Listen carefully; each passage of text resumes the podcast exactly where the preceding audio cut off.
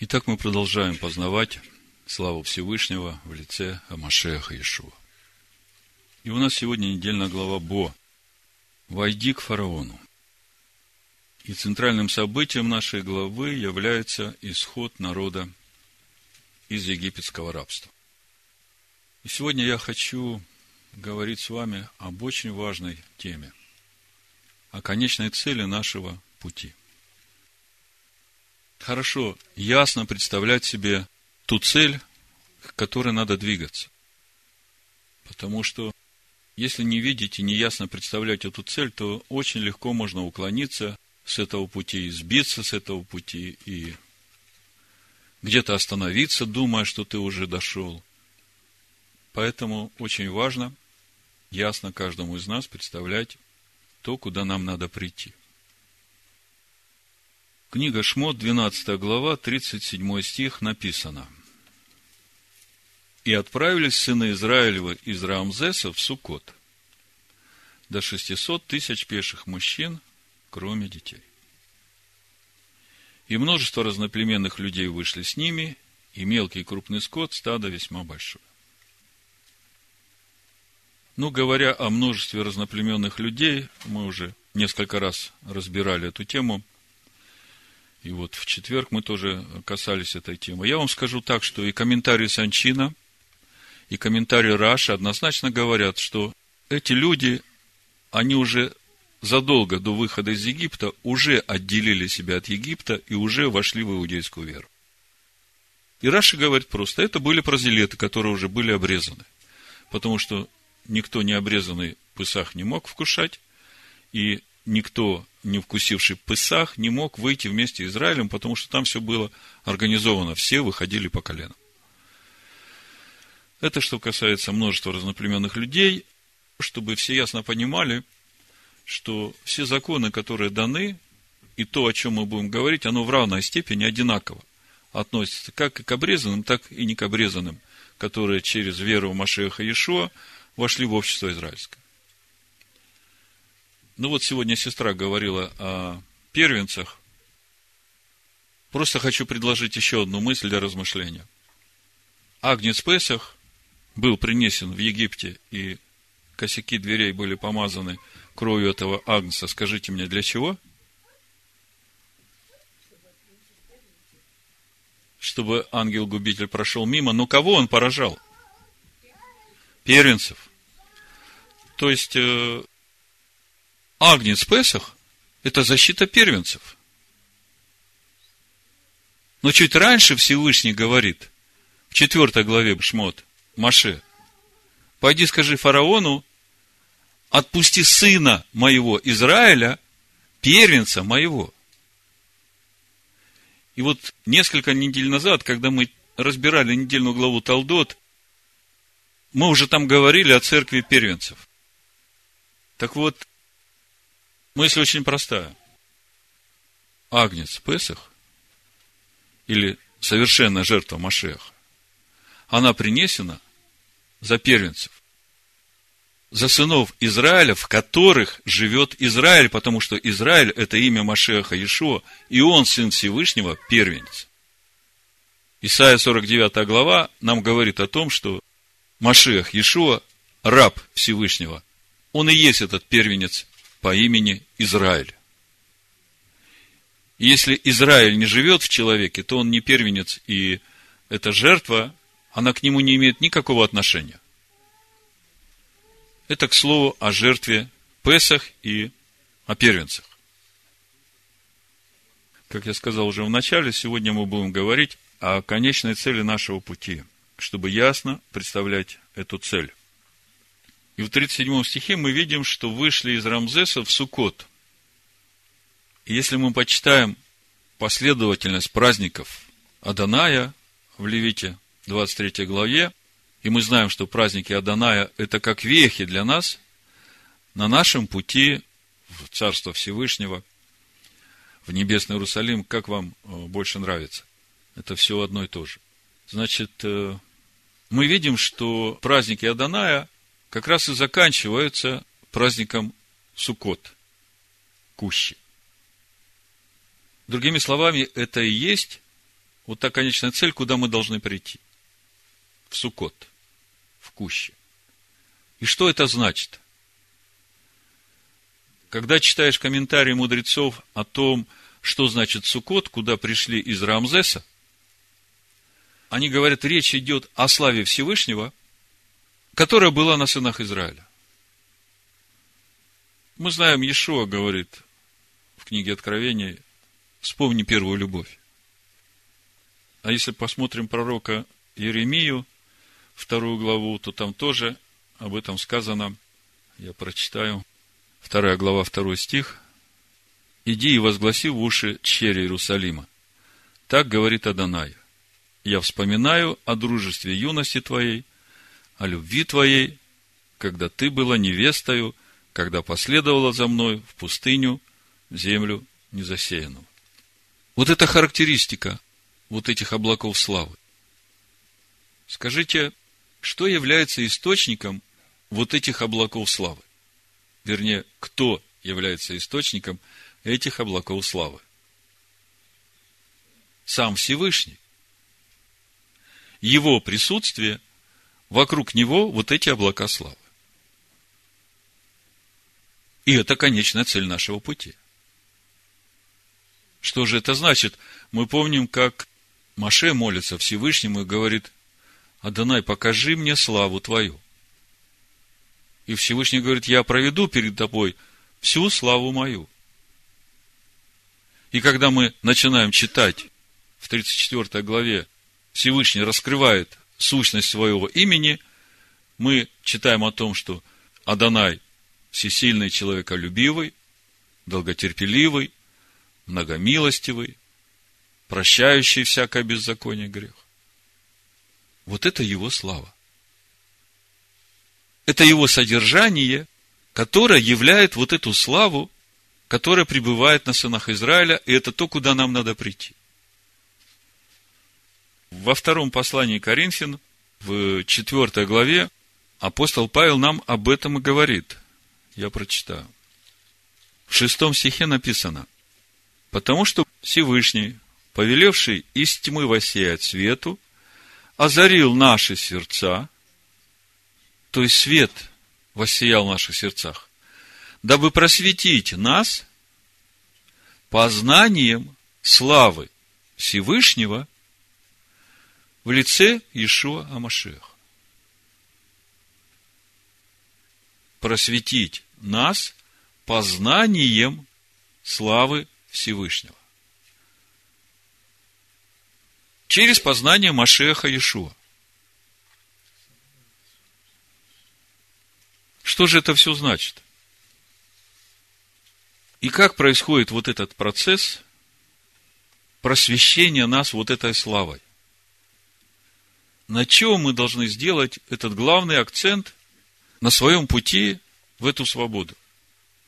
В Евангелии от Иоанна, в 8 главе, Иешуа говорит, 31 стих, «Тогда сказал Иешуа к уверовавшим в Него иудеям, если прибудете в Слове Моем, то вы истинно Мои ученики, и познаете истину, и истина сделает вас свободной.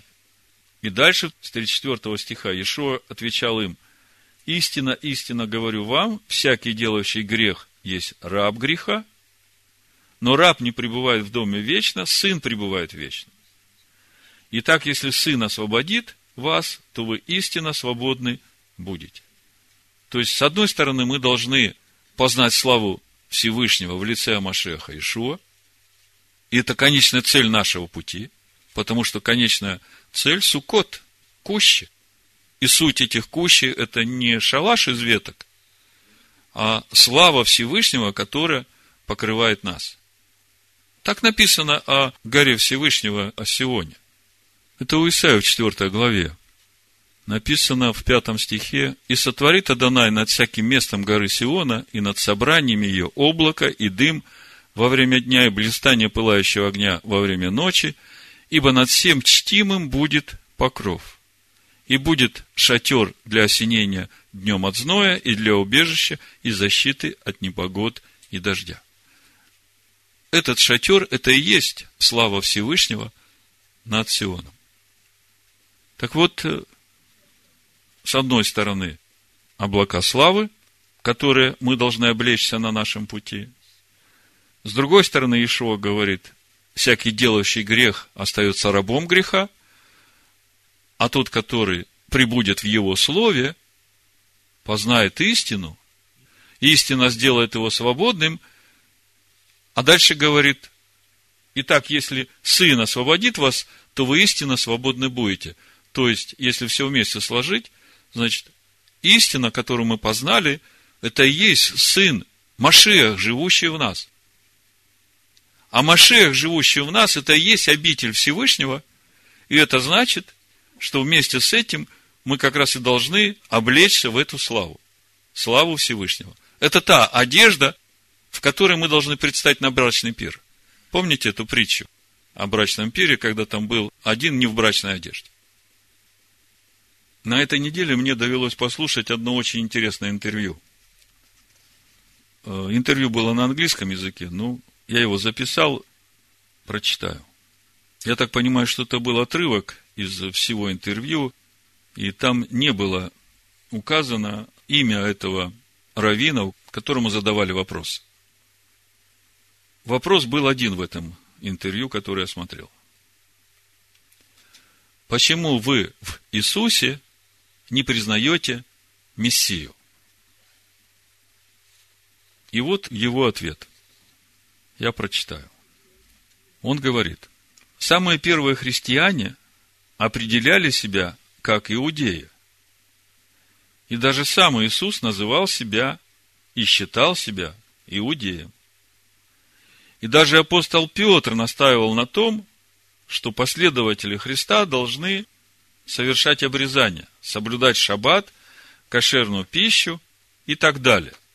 И я думаю, где же это апостол Петр э, настаивал на обрезании? И я вспомнил эту ситуацию в послании Галатам.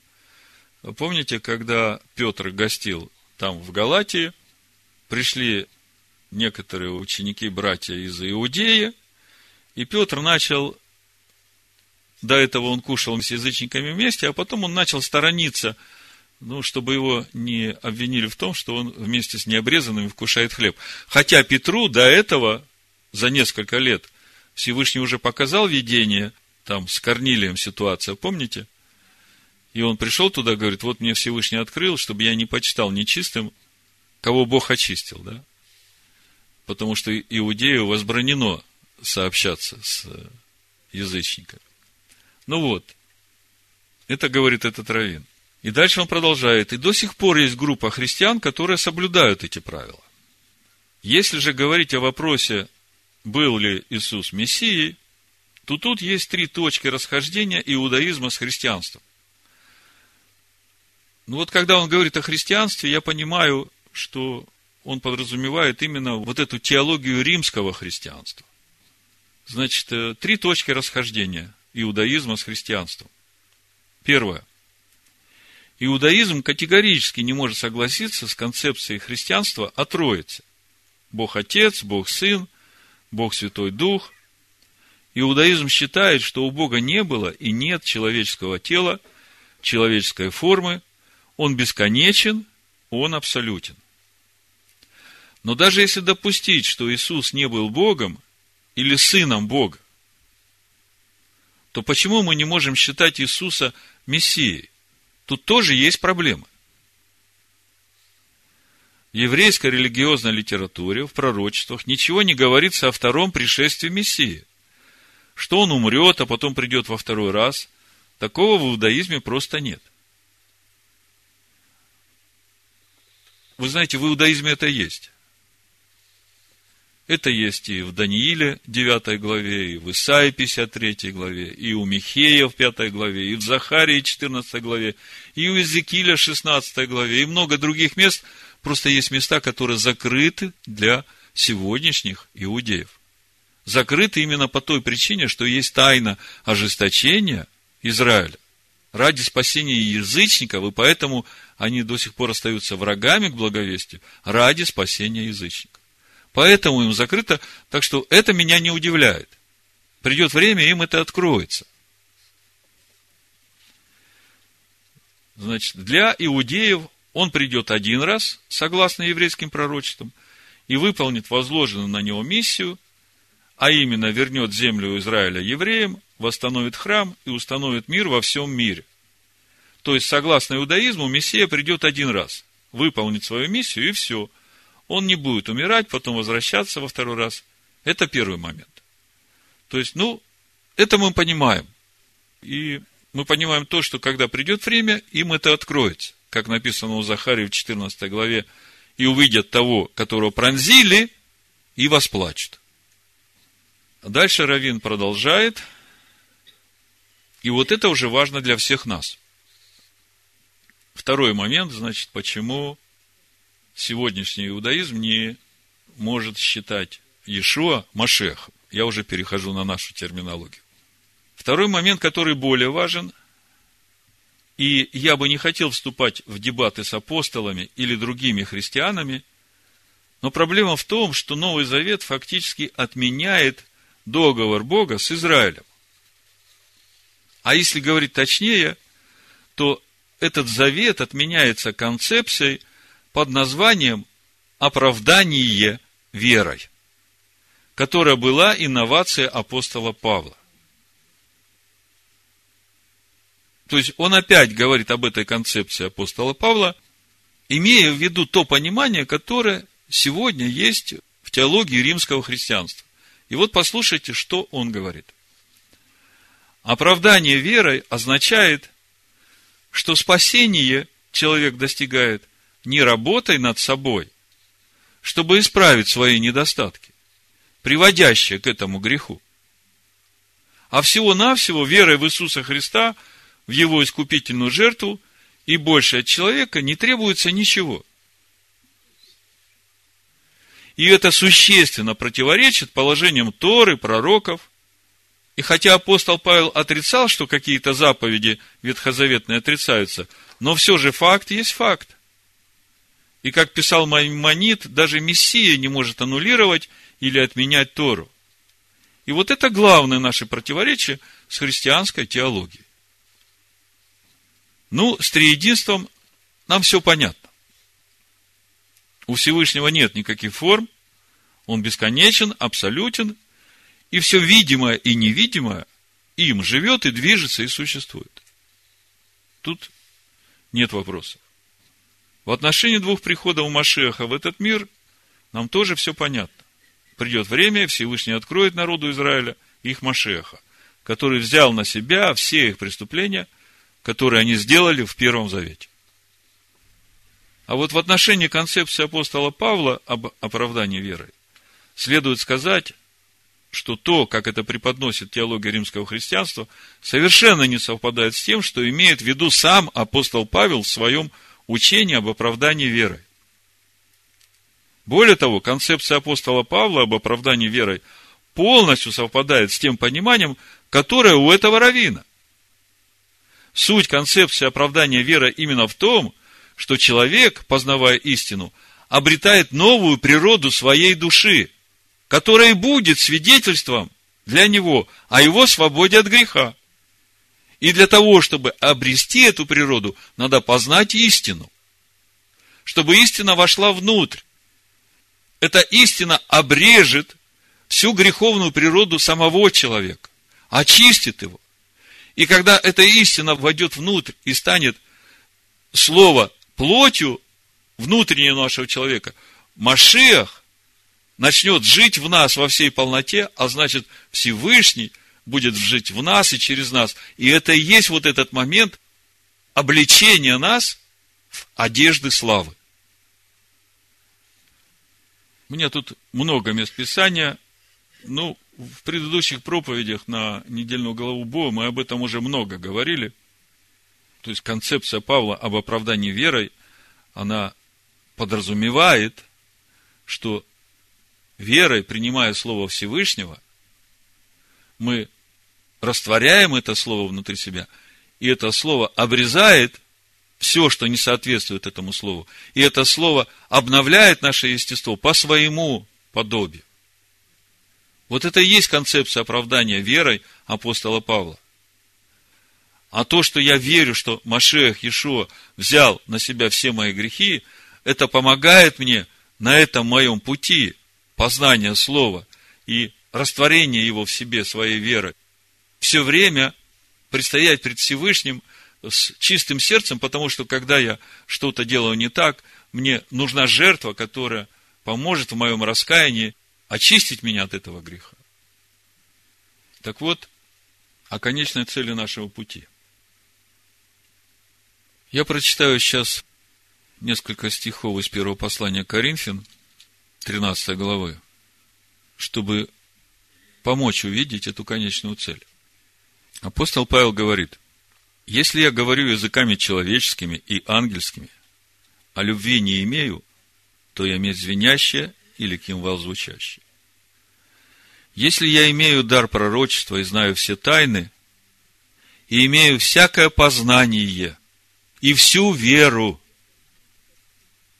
так что могу и горы переставлять, а не имею любви, то я ничто.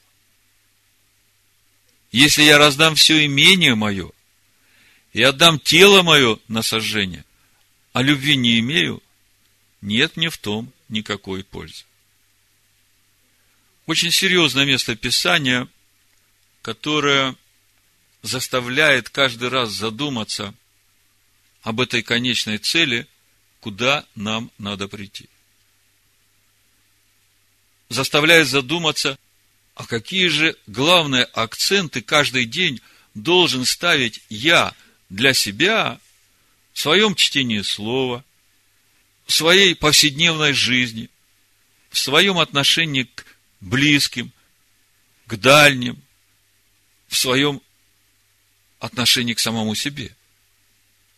На чем я должен ставить главный акцент? Вы посмотрите, что он говорит. Имею дар пророчества. Знаю все тайны, имею все познание. И веру, так что горы могу передвигать. Казалось бы, что еще надо? А он говорит, а если любви нет, то все это пустота. Я ничто.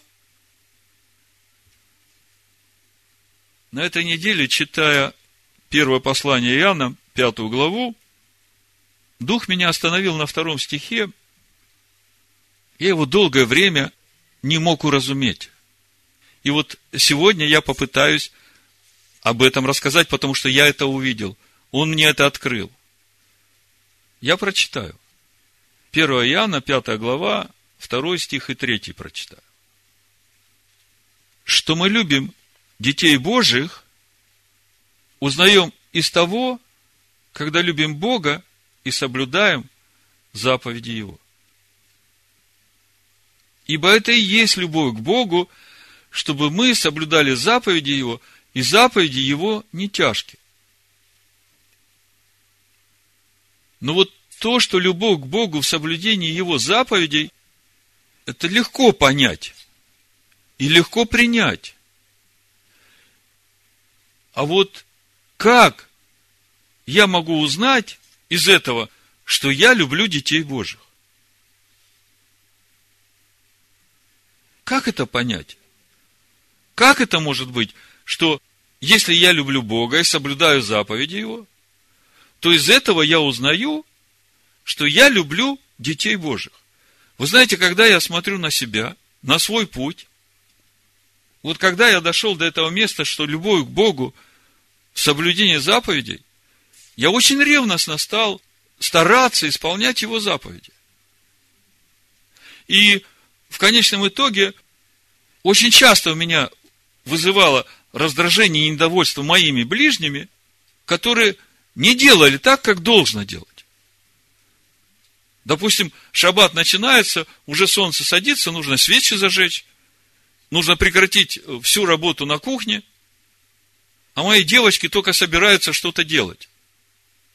И это меня просто из колеи выбивало. Ясно, что и им от этого не сладко было. И тогда у меня вопрос, я должен из этого что я соблюдаю так ревностно заповеди Бога, увидеть, что я люблю ближних, а на самом деле я вижу, что я э, просто готов их в порошок стереть. Так о чем апостол Иоанн говорит? О чем говорит этот стих? Что мы любим детей Божьих, узнаем из того, когда любим Бога и соблюдаем заповеди Его. Слушайте, апостол Иоанн говорит все правильно. Нам просто нужно понять, о чем он говорит. Давайте прочитаем Римлянам 10 главу, первые четыре стиха. А потом вернемся сюда же и продолжим говорить на эту тему, потому что это связано. Это связано. То есть у нас сейчас вопрос. Я должен узнать из того, что я ревностно соблюдаю заповеди Бога, то, что я люблю ближнего. И когда я смотрю, когда я ревностно начинаю соблюдать заповеди Всевышнего, а мои ближние этого не делают, я не вижу этой любви к ближнему.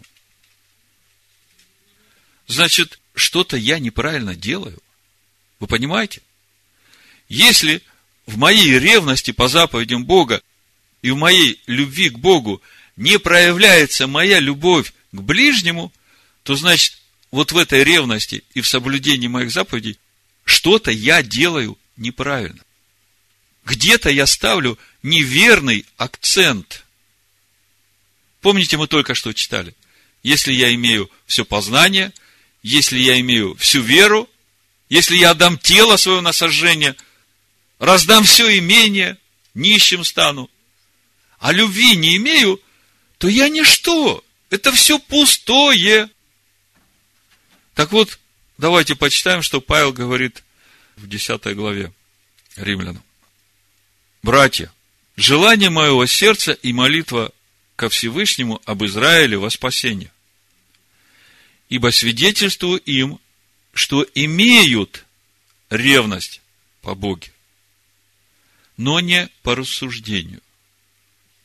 Ибо не разумея праведности Божией и усиливаясь поставить собственную праведность, они не покорились праведности Божией.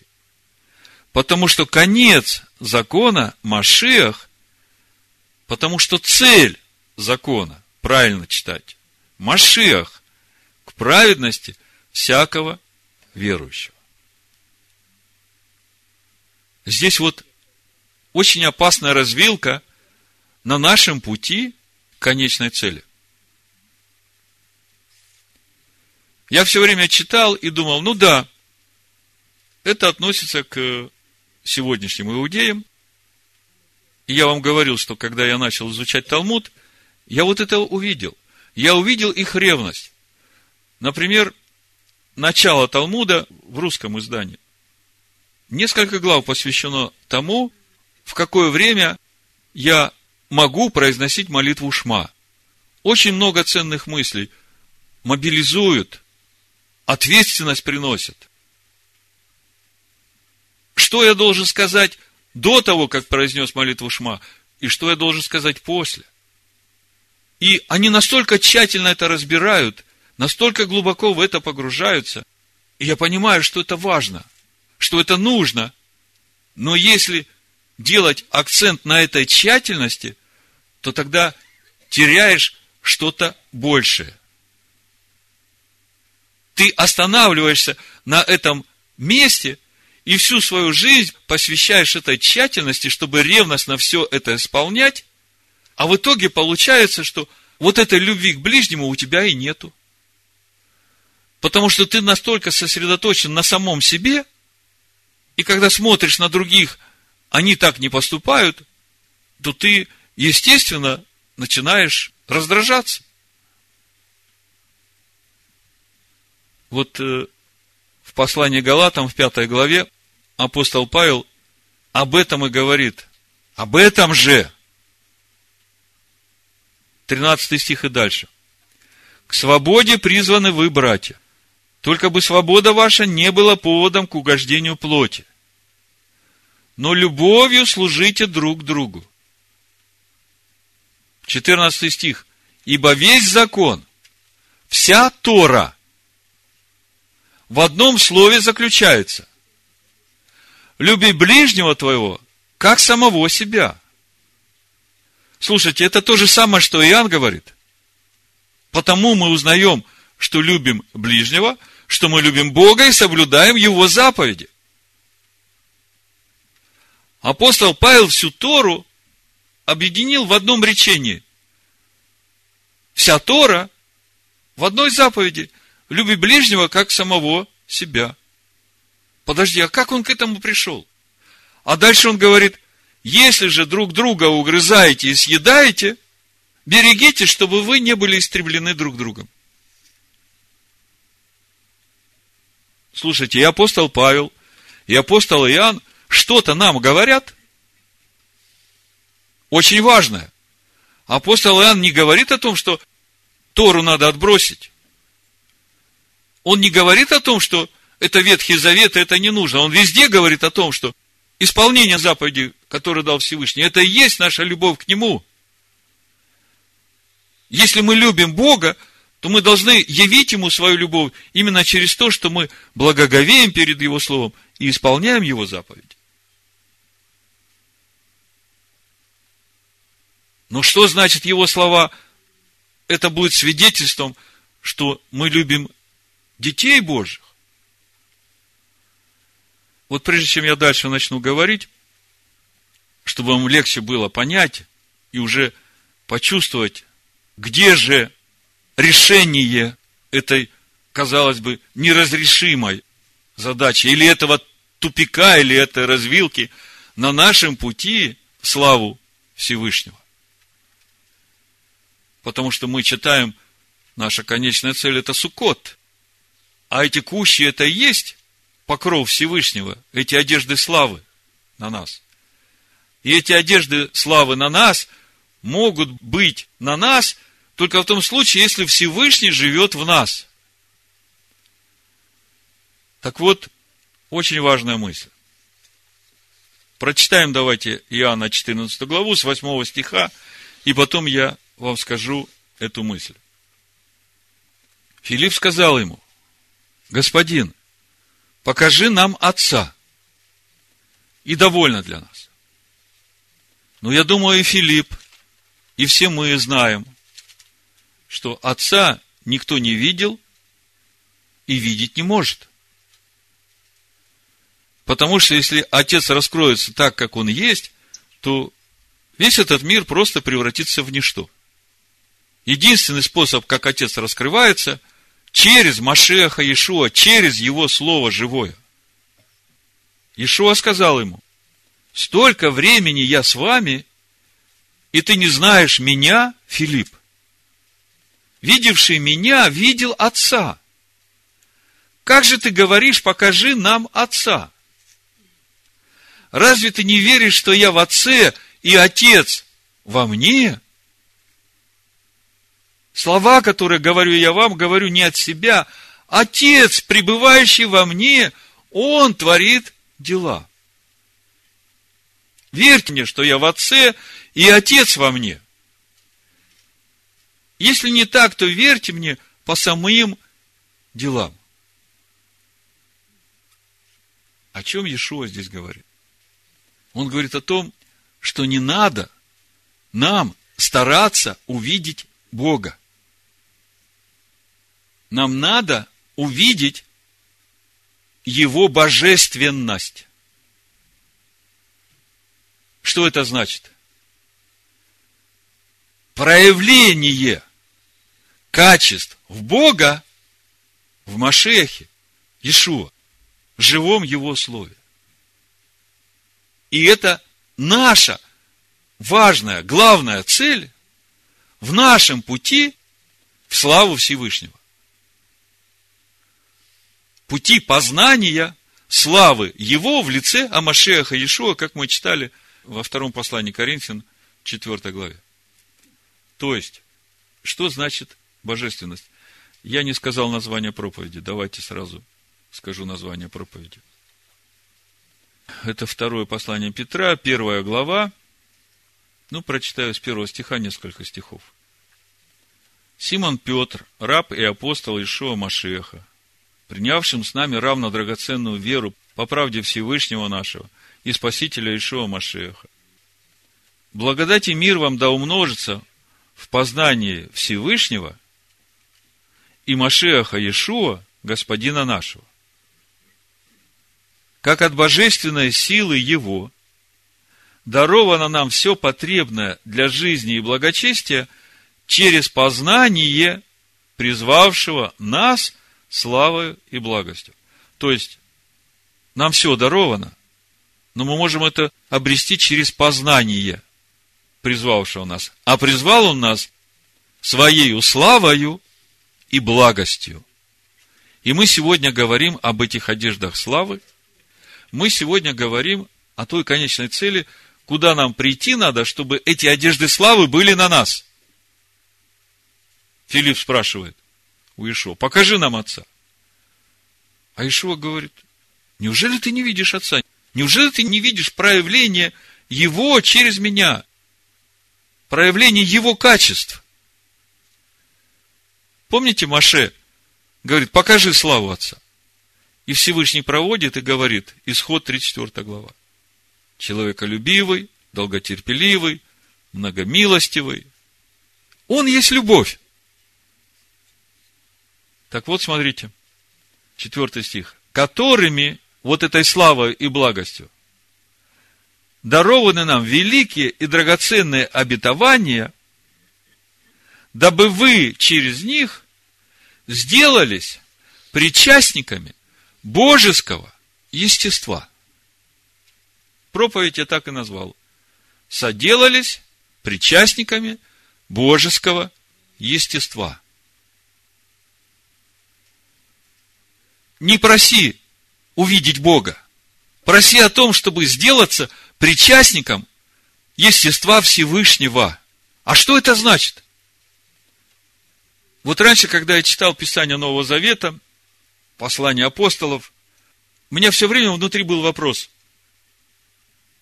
А почему в Новом Завете так мало о том, как нужно исполнять заповеди Всевышнего? Ведь это главное. Почему в посланиях все время говорится о том, что мы должны быть долготерпеливы, милостивы, любящие, и при этом мы должны отвергнуть от себя все дела плоти, всякое раздражение и гнев. А о том, как исполнять заповеди Бога, вот так вот, всем сердцем, как Ишо в Нагорной проповеди учит, в посланиях апостолов как бы ничего и не видишь. Все время был этот вопрос. Вот давайте почитаем. Послание Колоссянам, послание Ефесянам, послание Галатам. Везде одно и то же. Я просто почитаю, вы послушайте. Может быть, вы мне уже дадите ответ, почему именно на этом делается акцент в посланиях апостолов? Хотя мы знаем, что самое важное – это любовь к Всевышнему, и эта любовь раскрывается через наше исполнение заповеди Всевышнего. Как это должно вместе соединиться? Вот то самое важное откровение, с которым вы должны сегодня уйти. Колоссянам, третья глава с пятого стиха. Итак, умертвите земные члены ваши. Блуд, нечистоту, страсть, злую похоть, любостяжание, которое есть и дало служение, за которое гнев Божий грядет на сынов противления, в которых и вы некогда обращались, когда жили между ними. А теперь отложите все. Гнев, ярость, злобу, злоречие, сквернословие уст ваших. Не говорите лжи друг другу, совлекшись ветхого человека с делами его, и облегшись в нового, который обновляется в познании по образу создавшего его. Смотрите, вот здорово написано. Совлекитесь этого ветхого человека и облекитесь в нового, который обновляется в познании по образу создавшего его.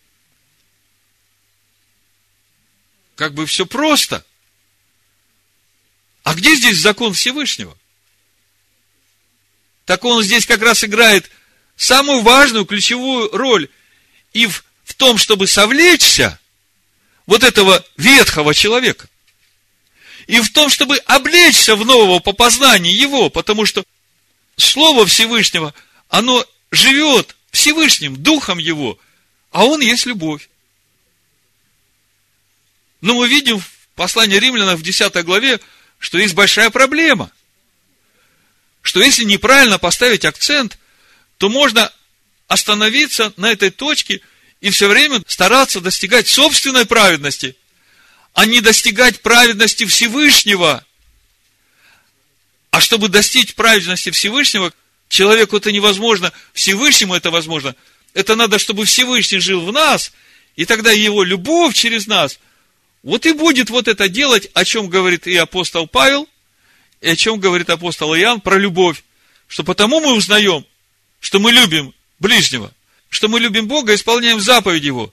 То есть, вот эта любовь к Богу, исполнение заповеди Его, должны нас привести именно к тому, чтобы Всевышний со своей любовью жил в нас, и тогда эта любовь, которая раскрывается через его божественное качество, долготерпение, человеколюбие, милосердие, вот это будет и являть любовь к ближнему. Давайте читаем дальше. То есть, у меня был вопрос, почему все послания говорят только о том, что нам надо облечься в милосердие, благость, смиренномудрие, крутость, долготерпение. И я не мог понять, а где же здесь заповеди Всевышнего? Ведь это же главное. Вот только сейчас я начинаю понимать, почему. Потому что это и есть вот это божественное естество, которое в нас будет являть вот эту славу, славу Всевышнего, чтобы, глядя на вас, люди видели, да, Всевышний в нем живет. Его любовь через него течет. Вот чего нам надо достигать на нашем пути познания Слова. Читаем. Значит, не говорите лжи друг другу, совлекшись ветхого человека с делами его, и облегшись в нового, который обновляется в познании по образу создавшего его, где нет ни Елена, ни Иудея, ни обрезания, ни необрезания. И это сразу все становится понятным. Варвара, скифа, раба, свободного, но все во всем Машиах. Как мы в римлянах читаем, не собственную праведность надо установить. Конечная цель Торы – это Машиах, живущий в нас. И когда Машиах живет в нас, тогда Всевышний живет в нас со своей любовью. И это будет видно через его естество, причастниками которому мы делаемся через познание его. Итак, облекитесь, как избранные Божие, святые и возлюбленные. Смотрите, в милосердие – Всевышний милосерд, если Он живет в нас, то значит и мы должны быть милосердными. Это и есть проявление Его божественного естества. И это и есть та слава, в которую мы облекаемся. Благость. Всевышний благ. Никто не благ, кроме Всевышнего. Иешуа сам говорит, что ты меня называешь благим учителем? Не я благ, Всевышний благ. Поэтому никто из нас сам по себе благ не может, но когда Он в тебе живет, ты будешь благим. А ты знаешь, что значит быть благим? Вот, к примеру, маленький ребенок только-только начинает ходить, и он падает. И у тебя естественно, что взять, поднять его, утешить его, ободрить, сказать, давай, двигайся, у тебя получится, скоро бегать будешь. Вот оно проявление благости. А это также каждый человек, который только-только, может быть, стал приближаться к Богу. Только-только, может быть, стал задумываться о том, что его жизнь пуста, что она не имеет смысла. Это такой же ребенок, который просто упал, лежит в грязи. Благость. Когда ты наполнен благостью, тогда тебя никто не может раздразить. Тогда ничто не может тебя заставить гневаться. Благость сильнее всего этого. Смиренно-мудрее. Смиренная мудрость. Кротость, долготерпение. Снисходя друг от другу и прощая взаимно, если кто на кого имеет жалобу, как и Машех простил вас, так и вы. Более же всего, облекитесь в любовь, которая есть совокупность совершенств. И да владычествует в сердцах ваших мир Божий, которому вы призваны в одном теле, и будьте дружелюбны. Когда ты становишься причастником божеского естества, тогда его долготерпение, его человеколюбие, его милость, его доброта, это становится естеством твоего внутреннего человека. Но для того, чтобы это стало естеством твоего внутреннего человека, твою душу, земную душу, нужно просто умертвить. Для своего эго. Для этого фараона, который готов сам себя восхвалять, и все, что он хочет, он хочет только для себя в первую очередь. И всякое раздражение и недовольство, это потому, что у фараона что-то взяли или что-то не дали.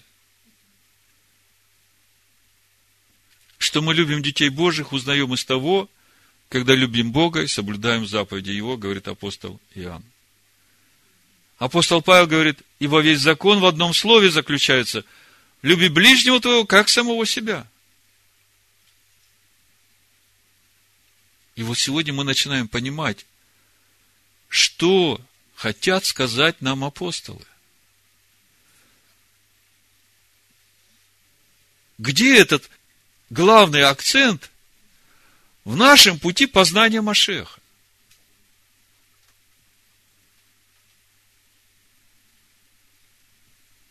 Апостол Павел в Ефесянах 4 главе пишет, 25 стих.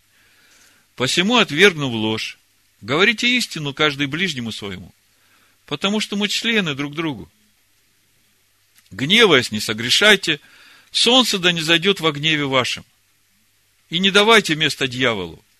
Кто крал, впредь не кради, а лучше труди, сделая своими руками полезно, чтобы было из чего уделять нуждающемуся.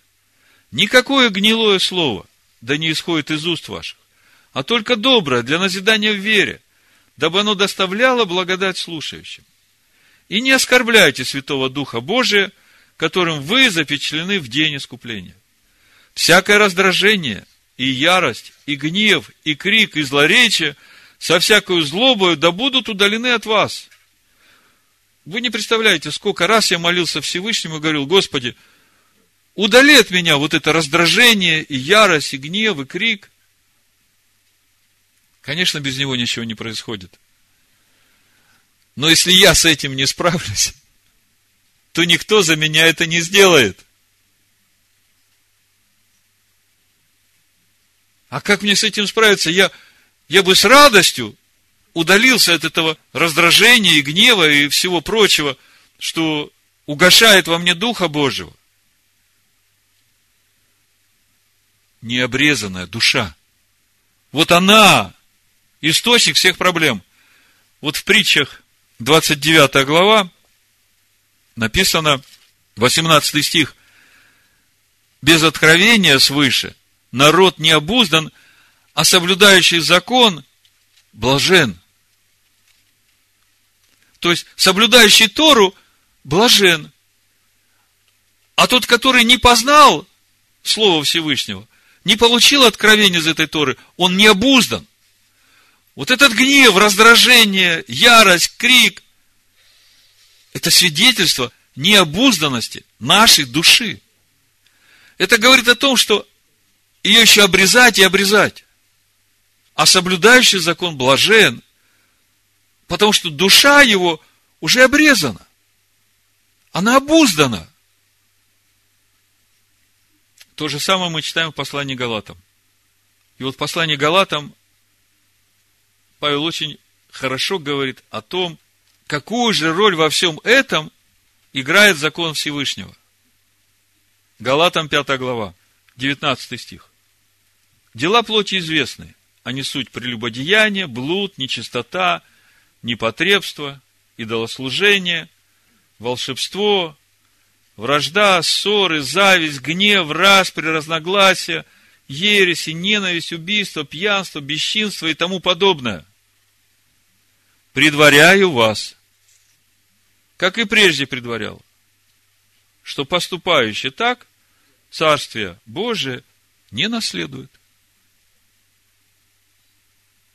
Но я понимаю, ненависть, убийство, ну, разногласия, ну, ссоры, ну, поспорили, распри. Ну, это же как бы так естественно, по-человечески, да? Ну, что ж тут такого, за что ж тут так вот сразу Царство Божие лишать? Необузданная душа оказалась. Не захотела на себя одевать одежду славы сынов Всевышнего. Захотела остаться сама по себе. В своей одежде. Плод же Духа – любовь, радость, мир, долготерпение, благость, милосердие, вера, кротость, воздержание. На таковых нет закона. Что значит на таковых нет закона? Дальше написано. Те, которые Машиаха, распяли плоть со страстями и похотями. И вот тут мы видим опять, оказывается, нужно распять вот эти все похоти, страсти. А как это сделать? Где взять эту стойку казни, на которой мне распять вот эту всю свою человеческую, необузданную, необрезанную душу? Вот. Соблюдающий закон блажен, потому что он обуздан, потому что он уже распял свою душу. И оказывается, закон нам дан именно для того, чтобы нам обуздать и очистить свою душу. И не только для этого. Потому что когда мы это слово принимаем, оно не только обрезает и очищает нашу душу, это слово вселяется в нас, и в этом слове, это же Машех, Дух Всевышнего начинает жить в нас через Машеха. И вот это есть естество Всевышнего, к которому мы становимся причастниками. А как мы сегодня увидели, это и есть наша самая главная цель. На всем нашем пути познания Слова Всевышнего. Исполнение Его заповеди. Понимаете, можно стараться всей силой исполнять очень тщательно заповеди Бога, но если в сердце Бог не живет, то ты при всем этом будешь оставаться гневливый, раздражительный, со страстями и похотями. Очень важный момент, на который надо и сделать вот этот основной акцент в нашем следовании за Господом. Можно каждое утро читать Писание, можно утром и вечером вовремя произносить молитву Шма, можно вовремя свечи зажигать и шаббат начинать. И при всем при этом оставаться раздражительным, злым, завистливым, гневливым. Подожди, а что же тогда не так? А не так то, что ты акцент неправильно сделал в своем следовании за Богом. Это все тебе дано для того, чтобы ты стал причастником Его естества. Посмотри на то, какой Он есть, и ты сразу будешь понимать, что тебе надо. Бога ты не увидишь, но Его проявление ты видишь везде. Он светит и злым, и добрым, дает всем пищу. Даже грешник самый последний, вон фараон, который говорит, я сам себя создал – он всю свою жизнь прожил тем, что Всевышний поддерживал в нем дыхание и жизнь. Так вот, апостол Павел в Галатах 2 главе и говорит, смотрите, 19 стих и дальше. Законом я умер для закона. Мы знаем, что законом познается грех. Римлянам 3 глава, 20 стих написано. И Павел говорит, что вот этим законом я умер для закона. То есть, вот этот закон стал для него стойкой казни, и на этой стойкой казни он умер, и теперь закон его уже не судит, потому что он умер. Читаем дальше. Я сораспялся Машеху, и уже не я живу, а Машех живет во мне. То есть, все это именно для того, чтобы я не только умер для себя законом, но чтобы дать Машеху место во мне, чтобы он жил. Филипп говорит, господин, покажи нам отца. А господин говорит, я столько времени с вами, и ты не знаешь меня. Неужели ты не видишь, что все, что я делаю, все, что из меня исходит, это же от Отца. Это Его естество. Мы, конечно, хотим верой горы передвигать. Мы, конечно, хотим, чтобы сила Всевышнего через нас двигалась, чтобы мертвые воскресали. Послушайте, это все хорошо, но причастником божеского естества ты становишься именно тогда, когда ты становишься милосердным, благостным, смиренно мудрым, кротким, долготерпеливым, снисходящий друг другу и прощающий друг друга взаимно. Уже не я живу, но живет во мне Машех. Иешуа то же самое говорит нам, Матвея 10 глава, 38 стих и дальше. «И кто не берет креста своего и следует за мной, тот недостоин меня». О каком кресте Машех Иешуа говорит здесь, когда он еще и не был распят, и никто вообще представления не имел, что Машех Иешуа умрет такой смертью. Более того, что там не крест был, там Т-образная стойка казни. У римлян было такое средство казни, как Т-образная стойка, куда прибивали человека. Так Ишуа говорит, кто не берет своей стойки казни и следует за мной, тот недостоин меня. А какой стойки казни он говорит? Да вот этой же, о которой Павел говорит, законом я умер для закона, я сораспялся Машеху, чтобы уже не мне жить, а чтобы Машеху во мне жить. Ишуа то же самое говорит. Сберегший душу свою потеряет ее, а потерявший душу свою ради меня сбережет ее. То есть, вот здесь вот и есть вот этот момент, где нам нужно посмотреть на вот эту развилку. Или ты пойдешь в познание закона путем установления собственной праведности, или же ты пойдешь в познание закона именно тем путем, чтобы Машеху дать место в себе, чтобы Всевышний начал жить в тебе, и чтобы праведность Всевышнего была в тебе и через тебя. И здесь очень легко все время себя проверять на этом пути. Смотри на то, какой Всевышний. Давайте откроем 34 главу, я вам прочитаю, может быть, кто еще не совсем помнит. Скоро будем изучать это место. Исход 34 глава. В 33 главе Маше говорит, 18 стих, сказал Маше, покажи мне славу твою. И сказал Адонай, я проведу перед тобой всю славу мою и провозглашу имя Аданая.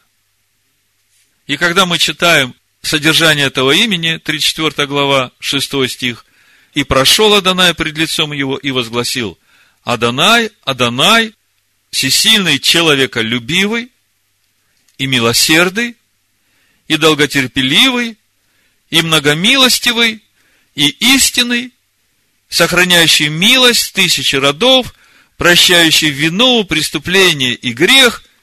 И когда мы смотрим послание апостолов, мы видим, что они именно на этом делают главный акцент во всех своих посланиях, и раньше я не мог понять, а почему же о важности закона они ничего не говорят. Да они говорят об этом постоянно, потому что без закона ты не можешь обуздать свою душу. Без закона ты не можешь умереть для себя, чтобы дать себе место Машеху. Но когда ты идешь правильным путем, то тогда через все это ты становишься причастником божеского естества.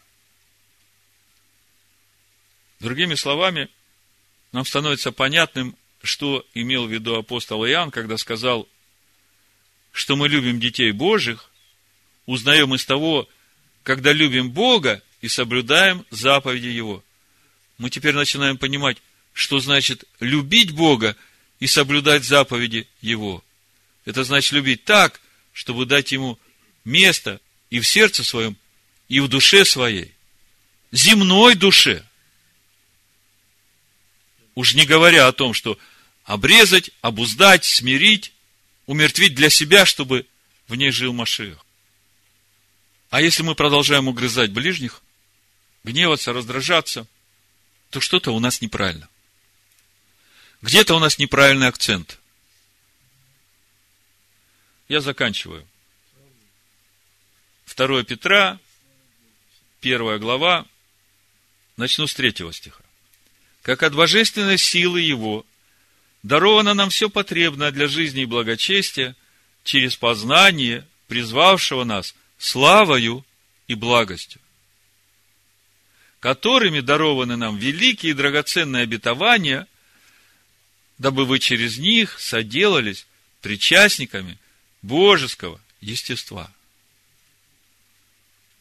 Удалившись от господствующего в мире растления похотью, то вы, прилагая к всему все старание, покажите в вере вашей добродетель, добрые дела. В добродетели рассудительность. В рассудительности воздержание. В воздержании терпение. В терпении благочестие. В благочестии братолюбие. В братолюбии любовь. Вот он этот путь в славу детей Божьих. Если это у вас есть и умножается, то есть это не сразу придет. Поэтому не надо выходить сегодня со служения и думать, ну все, у меня вообще все плохо. Это должно умножаться с каждым днем, с каждым годом. Конечно, поначалу мы все необузданные и необрезанные.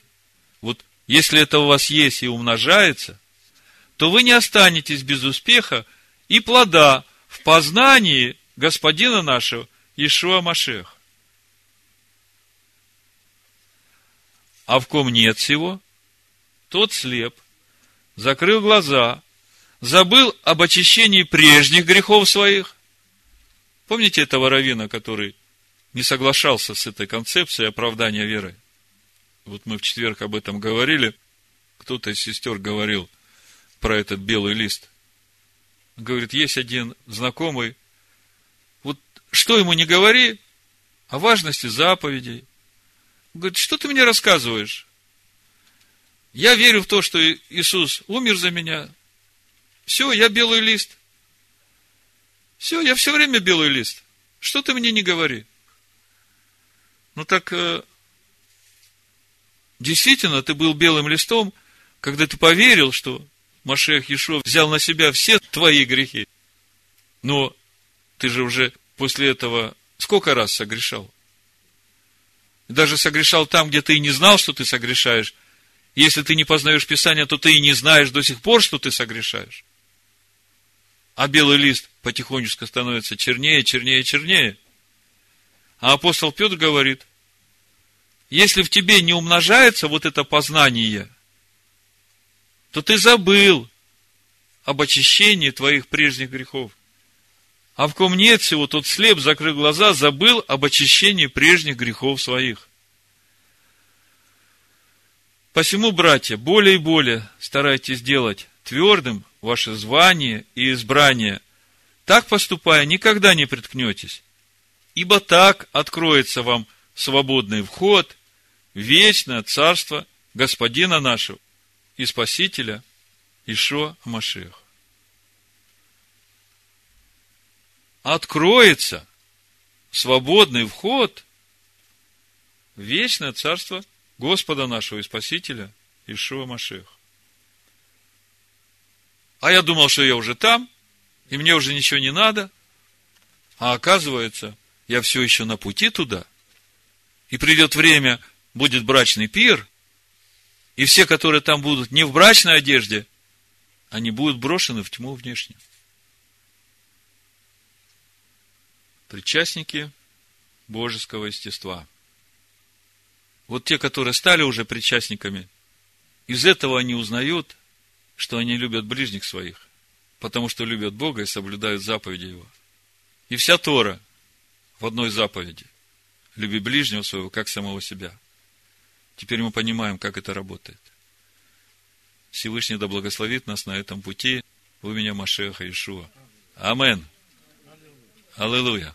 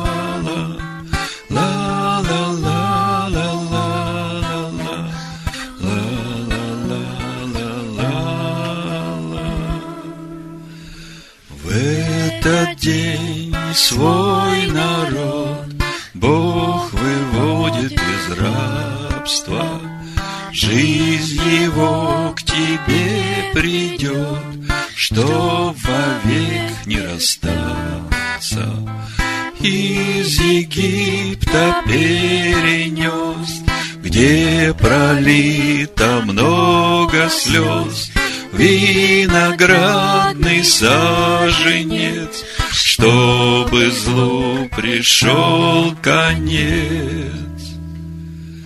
Для тебя откроет дверь, Ты поверь ему, поверь, Всех врагов он победит, И пусть сердце не молчит, Адоная Топысах, Над врагом победа. Машиах сказал, приду, Наполняйся хлебом.